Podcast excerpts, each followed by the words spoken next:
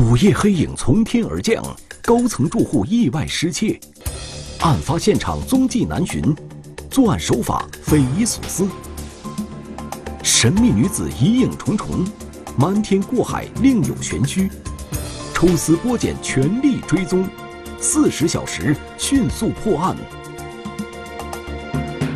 不可能的失窃，天网栏目即将播出。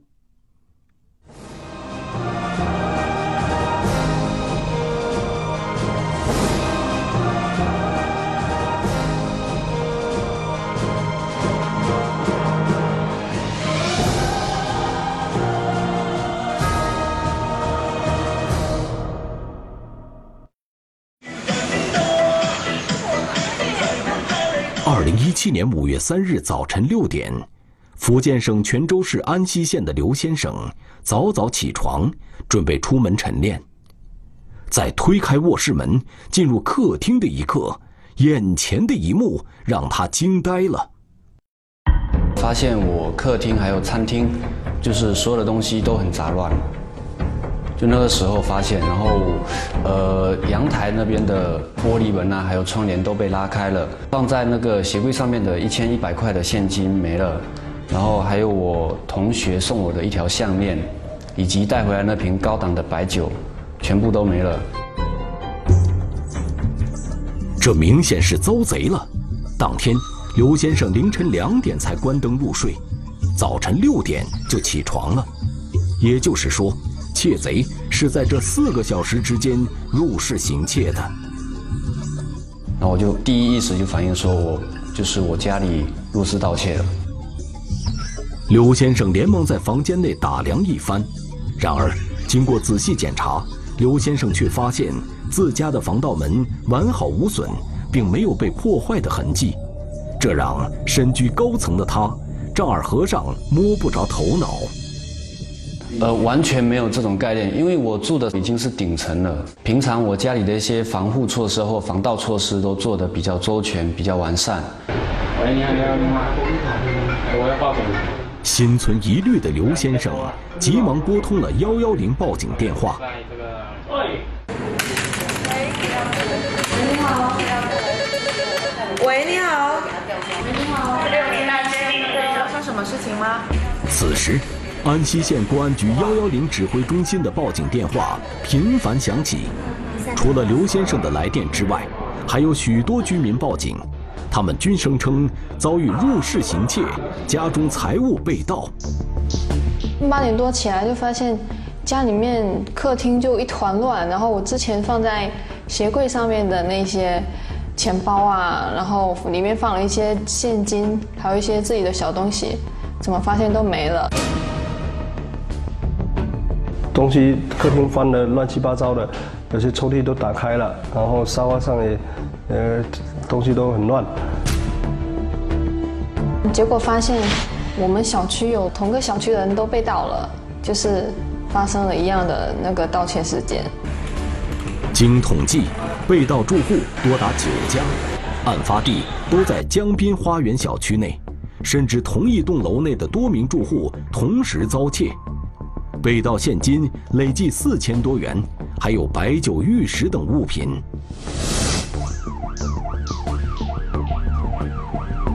一个上午，多起警情在一个小区同时爆发，这引起了警方的高度重视。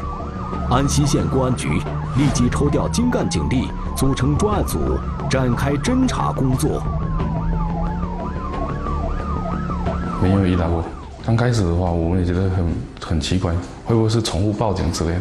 到了现场核实以后，发现确实。在案发现场，办案民警通过现场勘验发现，和以往的入室盗窃案件不同，这个小区中，案件的受害者均为较高楼层的住户。平时的入室盗窃案件，就我们平时接报了，大部分都是。中低层的这个住宅，啊，所以说这个这个作案的这个特点规律跟平时是完全不一样。案发地都是小区的楼房的顶层或者次顶层。呃，我当时就特别惊讶，真的不知道他是怎么做到的。由于犯罪嫌疑人只偷窃了客厅的财物，并没有进入卧室等其他房间，所以熟睡的住户没有丝毫觉察。睡得特别香的，就一点感觉都没有，也没有什么没有什么觉得有什么异常。然而奇怪的是，入室盗窃的嫌疑人对财物并非来者不拒，他只拿现金和烟酒等财物。对更贵重的手机、电脑等电子产品视而不见。然后奇怪一点的是，我放在那个我沙发上的手机，他并没有带走。手机还是在的，呃，只是裤裤子里面的这个现金被他拿走了。他反正他意识比较高，电子产品会被追踪。此时，一个问题令人困惑：窃贼是通过什么方式进入室内的？警方勘查后发现。所有案发现场的房门均没有遭到破坏，也没有嫌疑人进出的痕迹，这说明犯罪嫌疑人并非由此进入室内。门是完整完好的，但是都在高层，所以说我们当时也匪夷所思，他是怎么进入这个房间的？九家失窃住户的阳台都有一个共同点，他们都使用了隐形防盗网。相较于传统防盗窗，使用隐形防盗网，室内采光不受影响，视野也更开阔。但是，由于钢丝较细，也成为了安全隐患。这一点恰好被嫌疑人利用了。防盗网那些都被剪断了，我们的那个防护网已经被剪了一个洞。通过对阳台的勘查，警方发现。所有被盗住户的防盗网上都有一个赫然入目的洞口。我们判断专门剪钢丝的那种大剪刀，都这种剪断，然后再呃掰开进去的。是通过窗户啊，通过楼顶攀爬到窗户进去的。嫌疑人由外而内实施入室盗窃，得手后又循原路逃窜。民警没有在室内现场发现指纹、足迹等关键信息，但是室外现场不可能没有痕迹。民警转向案发小区楼顶进行仔细勘查，这里果然有了发现。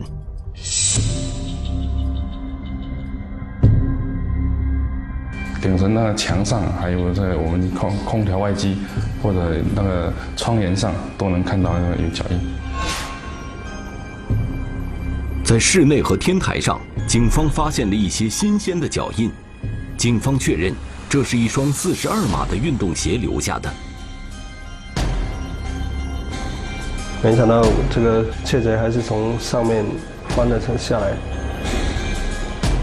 案发楼层的高度都在十四层以上，要从这样高的楼顶天台下降到窗外，然后剪断防护网，再进入室内偷窃，之后。又要原路返回，嫌疑人至少需要一些辅助的工具。所以我们去上面的这个一些可以挂绳索的，特别是阳台、天台那边去砍，但是没有留下任何痕迹。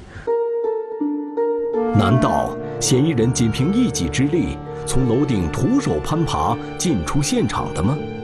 这似乎是一个不可能完成的事情。当时我们就想，呃，正常一个人要从楼顶上攀爬下来都很难嘛，应该是身手比较敏捷的人，从事比较有关建筑这一方面行业的工作的人才能做得到的，而且胆量应该比较大的哈，才有可能说从楼顶上攀爬下来，然后再剪断那个防护呃防护栏进去。勘查、走访、调取监控，侦查行动同步进行。一上午过去了，最重要的线索来自于小区的监控视频。在民警查看监控的过程中，一个可疑的身影出现了。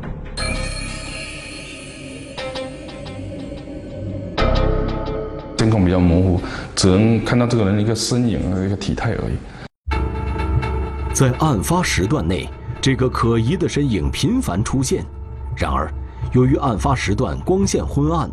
警方无法通过监控看到这个人的具体特征，所以只有看到一个模糊的人影。每一栋房子的入户门有去拉，就每一栋拉过去嘛，如果能进去，他就进去了；进不去，他就直接就马上就走了。其他的都没有什么发现。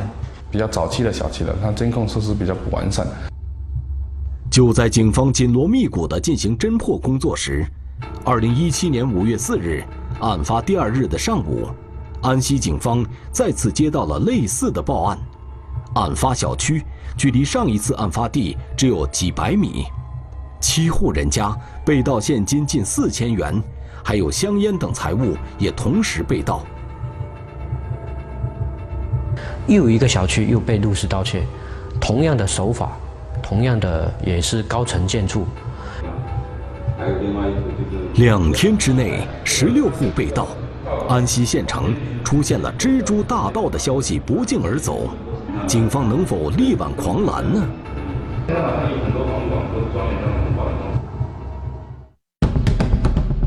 疯狂作案，高层住户接连被盗，循线追踪。可疑目标突然不见踪影，天台偶遇，一个眼神却成重大线索，另有隐情，神秘女子究竟为何而来？不可能的失窃，天网栏目正在播出。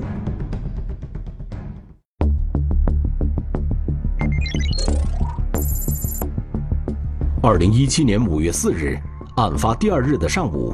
安溪警方再次接到类似的报案，短短两天之内，嫌疑人已经疯狂作案十六起，新发案件也集中在同一个小区，现场也出现了类似的特征，也是通过攀爬从楼顶下来，然后剪剪断防护栏进去偷窃的。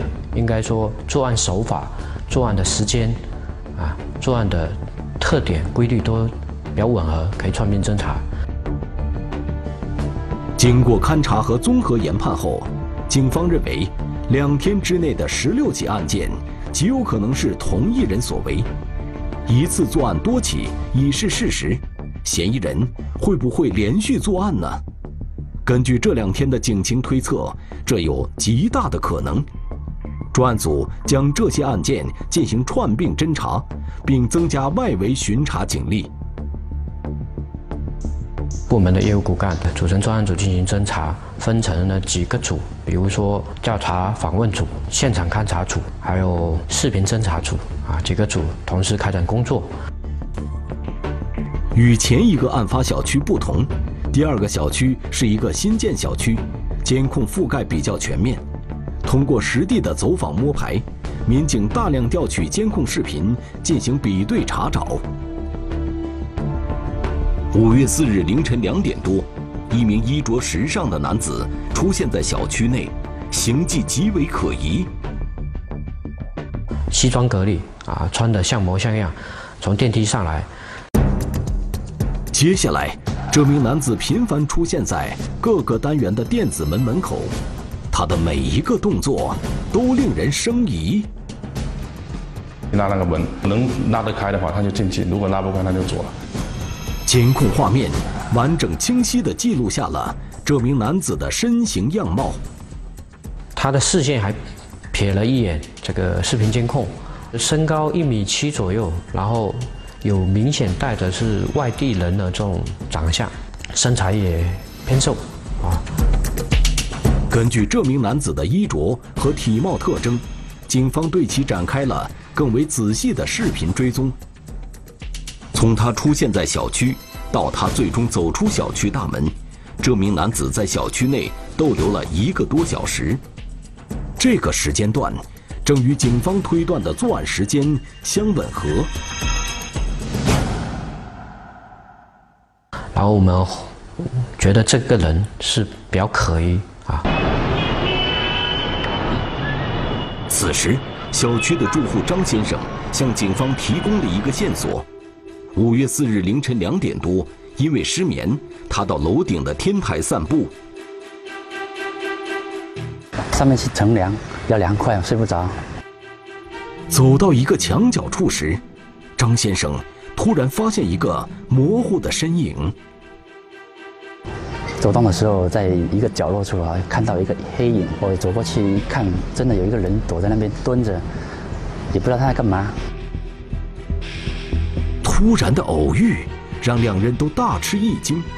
在短暂的对视之后，张先生觉得这个人不是本小区的居民，而他蹲在那边，意欲何为呢？当时因为灯光比较暗嘛，看他那个影影子身材啊比较中瘦，年纪不大。因为天色很暗，借着微弱的灯光，张先生并没有看清这个人的具体样貌，只记得他穿着黑色西装外套。但是，他却清晰的记得这个人与众不同的眼神。他那个鬼鬼祟祟的眼神，我还是记得比较清楚的。在派出所，张先生确认，五月四日凌晨出现在小区监控的那个年轻人。正是那天晚上与他对视的人。这个证人很明确的跟我们讲，就是这个眼神。民警扩大了视频调取的范围，重点调看了小区附近道路的监控视频。根据犯罪嫌疑人的衣着、体貌特征，警方逐渐发现了他的活动轨迹。在案发小区出去后，犯罪嫌疑人沿着河滨南路北十方向前行。不过，因为这个巷子人流量比较大，我们一直盯着，根据他的体貌特征以及衣着打扮，盯着这个路口。五月四日凌晨三点多，一个拎着手提袋的男子再次出现在河滨南路。呃，出小区就是一条公路嘛。发现说，哎，他出来的时候碰到一个女的。正常情况下也不会带一个女的出来作案。同案犯的话，他可能望风之类的事情的话，他也不可能离案发现场那么远。大公路上，哎，没办法望风嘛，就是有人来了，他还不知道，没办法通风报信，所以可能就很奇怪，觉得这个人很可疑，又不敢确定。跟这个女的交谈了一二十分钟。又继续往前走，走到一个巷子，走到一个小巷路口时，他们互相告别。女子继续前行到了一个小区，而这名男子则径直走进了小巷。走了一段距离以后，这个跟这个女的分开了，就消失在小巷子里面。这个名叫南门桥头的小巷，长度仅有二百米，按照正常步行速度。这名男子应该很快就走到了下一个监控之内，然而，随后的两个小时内，路上行人寥寥，却唯独没有这名男子的身影，而且没有其他出口。但这个人不可能凭空消失的。通过监控追踪，警方确定了女子的去向，并很快找到了他。据他回忆，五月四日凌晨三点多。他因为和家人闹了矛盾，便来到河滨南路散步。当时，一个神色匆匆的男子路过，并主动上前搭讪。我不认识他，他自己跑过来问我是不是心情不好。在和这名男子交谈时，他发现男子手中拎着一个手提袋，里面装的好像是衣物。两人攀谈后，在小巷路口分开，随后。他便回家了。我当时问他袋子里是什么，他笑嘻嘻地说没什么，我还觉得奇怪。那么，男子手提袋里装着什么呢？这和案件有什么关联吗？小巷内，嫌疑男子突然消失，监控前，神秘女子形迹可疑。大胆研判，识破变形轨迹，细心求证，揭开事实真相。不可能的失窃，天网栏目正在播出。二零一七年五月四日凌晨四点左右，可疑男子进入了一条小巷，这条小巷长度仅二百米，并且没有任何岔路，但是。民警没有在小巷出口的监控中发现他。这名男子究竟是如何在小巷中消失的？警方反复调看视频，再次对过路车辆和行人进行排查，逐一比对分析。这一次，他们终于看出了端倪。监控显示，在这名男子进入小巷十几分钟后，一个女子的身影出现在了下一个路口。穿着打扮是一个女女子的打扮，而且是长头发。凌晨时分，独自出行的女性并不多见，她从哪里来，又要到哪里去？她的走路的姿态很僵硬，感觉有点怪，就这个姿势。从时间路段上分析，这名女子的出现都非常蹊跷。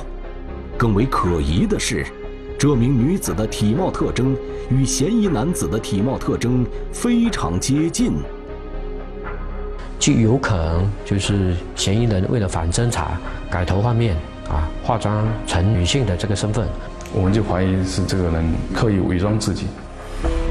这是一个大胆的推断，也是一个合理的怀疑，但是更需要细致的分析。民警谨慎地比对了两个人的身高、体态、步伐等特征，他们最终确定，这名女子就是嫌疑男子。戴长头发的头套，然后穿着女孩子的衣服，我们有时候如果说没有认真的去看，还真的看不出来。作案后，犯罪嫌疑人迅速沿着河滨南路潜逃，走到昏暗的小巷后，穿上随身携带的女装，再戴上女士假发，以此迷惑警方的视线。视频追踪的目标。更换为这名长发女子，通过她的活动轨迹，警方发现她最后消失的地点在当地一家医院附近。查看到这里，监控画面里又没有了嫌疑人的踪迹。通过调取视频嘛，就往后又延伸了呃五六个小时吧，就没有再发现那个人的踪迹。我们最后大胆的给他断定，这个嫌疑人可能就是住在明这明显医院附近这一带。专案组民警立即圈定了犯罪嫌疑人可能落脚的范围，迅速进行秘密摸排，同时对这家医院附近的大小旅馆进行调查走访。这是我们安溪一家比较大型的医院，这平时人流量很大，啊，附近有很多的快餐店呐、小旅馆之类。经过侦查，警方的目光锁定在医院正门对面的一家旅馆。这几天有一个住户年龄上跟这个嫌疑人比较接近。这个旅馆一楼开有一家快餐店，二楼才是住宿的地方。平时，二楼的住客如果要外出，就必须要经过一楼的快餐店。每天晚上十二点，快餐店会准时关门。如果嫌疑人要出门作案，就必须叫人为其开门放行。然而，旅店老板的回答却让民警大吃一惊。我们一般都十二点关门，然后他还没打电话叫我给他开门。因为他作案都是在凌晨，要离开这个宾馆，都需要叫这个服务员帮他开门。然后我们也询问了当天值班的这个服务员，他说到凌晨到白天是没有人这个离开这个宾馆。此外，民警查看了旅馆的住宿登记信息，这名房客身份证上的照片与警方掌握的监控照片完全不符。两人样貌完全不同。老板很明确告诉我们，这个人跟我们案发现场发现这个人描述的是不一样的。从旅馆老板反映的情况看，这名房客并没有作案时间，而且长相也不同，这意味着警方再次失去了嫌疑对象的踪迹。但很快，民警发现了异常。旅馆提供的这个身份证，曾有居民于2017年4月份在福州挂失过，原因是遭遇了入室盗窃，身份证失窃了。这说明警方怀疑的这个房客在入住旅馆时使用了他人的身份证。当地警方也反馈，同一天发生了几起的被入室盗窃案件，然后身份证都被盗走了。可能就是说，呃，嫌疑人冒用他人的身份证来住宿，所以更加印证了我们前面的推断，这个人可能性比较大，非常可疑的一一个人。而此人从未叫醒过服务员开门这一行径，也很容易解释。他既然能够这个在高层入室盗窃，有可能他有专门的技能啊，比如说攀爬。附近这一带的楼房都是比较早期的，比较有利于攀爬的，我们就大胆推断，这个人就是进爬着进去，爬着出来，不需要叫老板起来。一波三折，关键时刻嫌疑人再次消失，大胆推断，警方仔细寻找蛛丝马迹，雷霆出击，现场揭穿变形诡计，锲而不舍，午夜抓获蜘蛛大盗。不可能的失窃，天网栏目正在播出。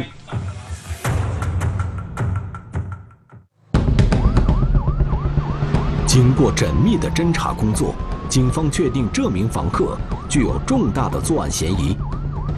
二零一七年五月四日上午十点，安溪警方组织警力赶赴此人暂住的旅馆，实施抓捕。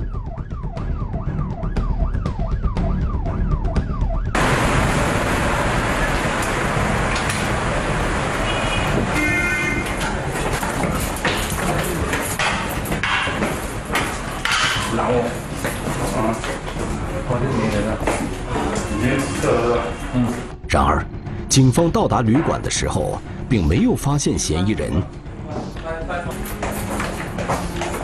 发现他已经在我们抓捕前半个小时已经离开了宾馆，退房了。那退房以后，哎，那这样其这个人到底去了哪里？而且，这个人的身份信息又是假的。嫌疑人随时可能改变装束，视频追踪将异常艰难。这是警方最为忌惮的，而且关于流窜作案的嫌疑人有可能就此逃脱。我们怀疑他手头上有多少盗窃得来的那个别人的证件，如果他继续使用这些证件去入住啊，或者去犯罪违法犯罪的话，这对我们来说侦查是很不利的。在逃跑过程中。嫌疑人极有可能再次使用盗取的身份证，这是他最隐蔽的伪装。警方决定将计就计，为了有备无患，安溪警方对类似的盗窃案进行梳理，将被盗取的身份证件信息提取备案，希望从中发现嫌疑人的蛛丝马迹。事实很快验证了警方的推断。当天下午，一个令人振奋的消息传来了。发现他当天的下午又在另外一个宾馆使用了另外一张身份证入住了这个另外一家宾馆，然后就我们就一组人马就马上赶过去酒店调取视频监控。最终，警方确定嫌疑人就藏匿在酒店里，抓捕行动随即展开。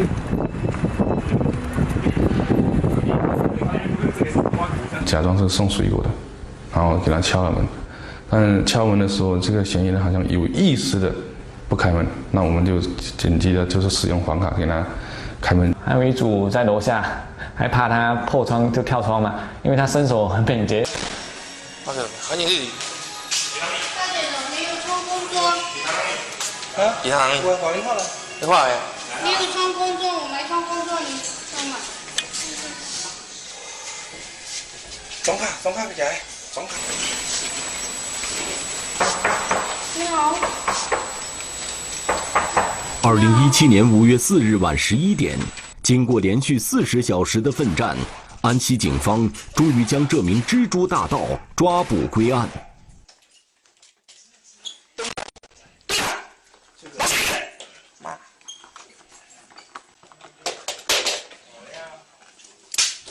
他的行李都已经收拾完整了，其他的收拾得很干净。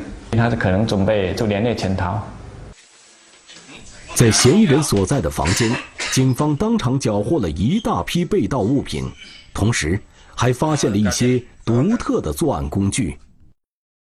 从他的包里面搜出了女性的假头套、女性的衣服，就是裙子、钳子，整钢丝的钳子、手套。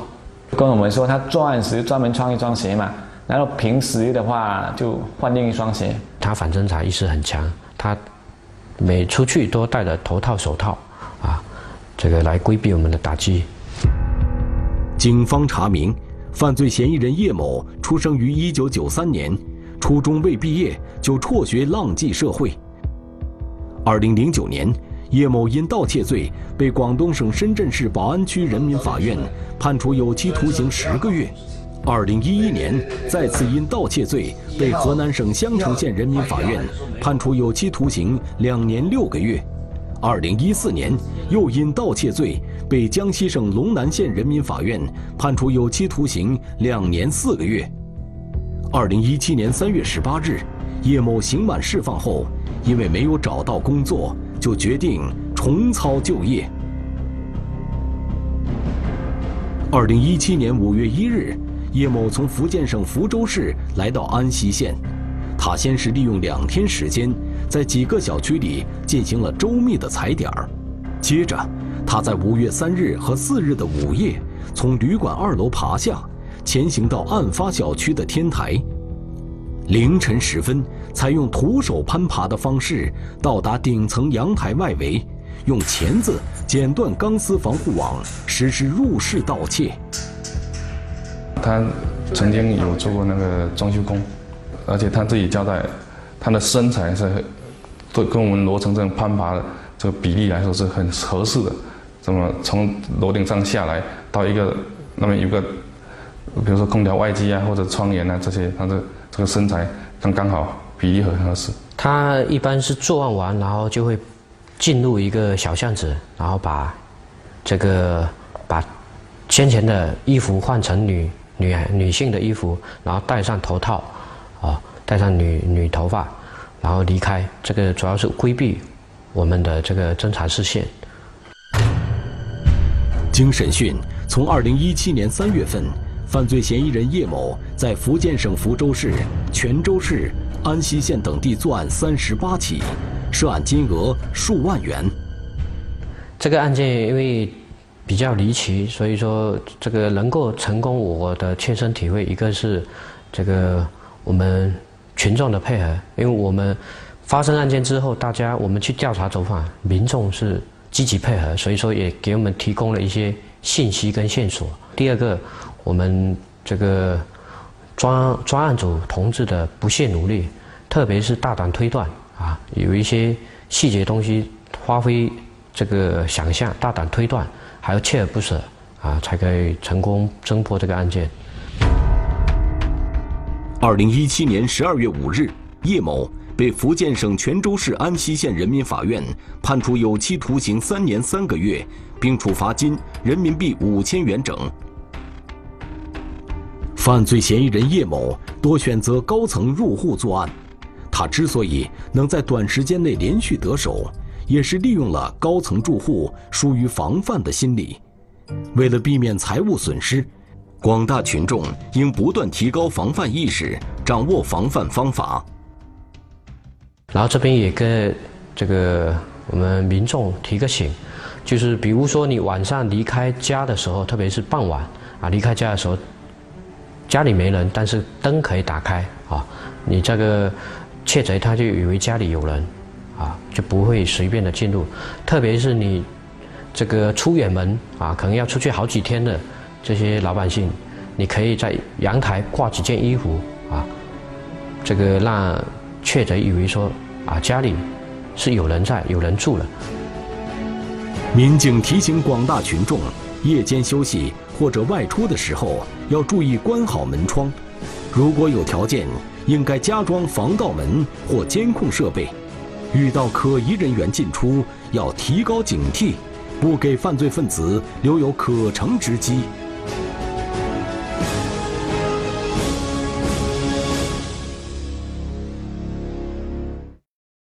中华人民共和国公安部 A 级通缉令：李胜，男，一九九零年十二月十二日出生，户籍地山西省襄垣县古韩镇南麻池巷九号，身份证号码幺四零四二三一九九零幺二幺二零零七六。该男子为重大盗抢骗犯罪在逃人员，公安机关希望社会各界和广大人民群众及时检举揭发盗抢骗等违法犯罪活动，发现有关情况，请及时拨打幺幺零报警。他是一名年轻的教师，他是一名离异的男子，相恋不成，年轻教师命丧男友之手，千里抛尸。驾车闯卡，最终难逃法网。深夜迷途，天网栏目近期播出。